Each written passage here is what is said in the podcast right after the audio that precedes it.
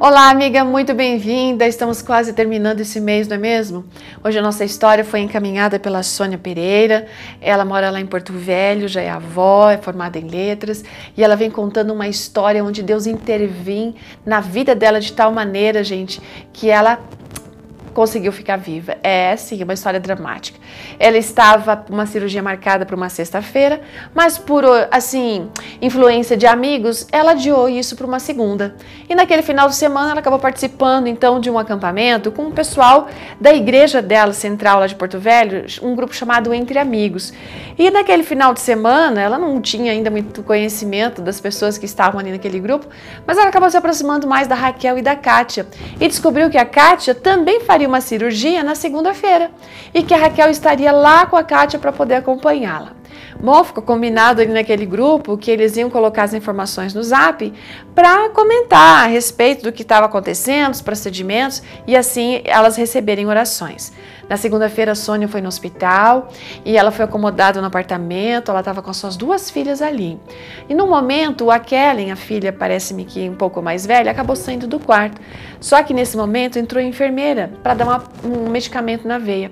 Só que esse medicamento não deu certo para nossa amiga. Ela começou a passar muito mal, de náusea, tontura, calafrio, taquicardia. Ela tinha a impressão de que ela ia desmaiar. Aí chamou alguém, mas aí a enfermeira falou assim: não, a senhora tem que falar isso para o médico não é para mim. Olha só, gente, pensa uma coisa dessa. Aí ela eh, foi para o banheiro, né, se esforçou para chegar até o banheiro. Lógico, ela estava com náuseas, né, a gente pode imaginar. Aí, quando ela volta, ela consegue perceber uma voz muito familiar. Gente, era a voz da Raquel. Aí a Raquel, acredite você, ela estava com a Kátia no apartamento do lado da Sônia. Isso foi providência de Deus. Olha, o que aconteceu? A Raquel, que era muito ágil e já tinha intimidade com todas essas coisas na, num hospital, foi aqui, sabe? Foi a salvação para a Sônia naquele momento. Porque o pessoal da enfermagem disse que não podia chamar o médico porque ele estava no horário de repouso. Mas aquela mulher estava tendo uma dificuldade tremenda, ela chegou a desmaiar. De noite, quando ela acordou, estavam todos ali em volta do quarto dela.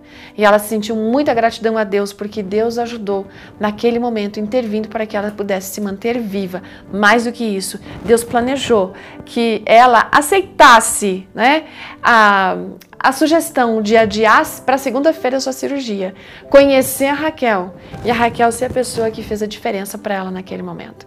Sabe, esse nosso Deus é fantástico, ele vai à frente. Se a gente estiver atenta, nós vamos perceber como o Senhor está influenciando para que a gente possa ter as nossas necessidades atendidas.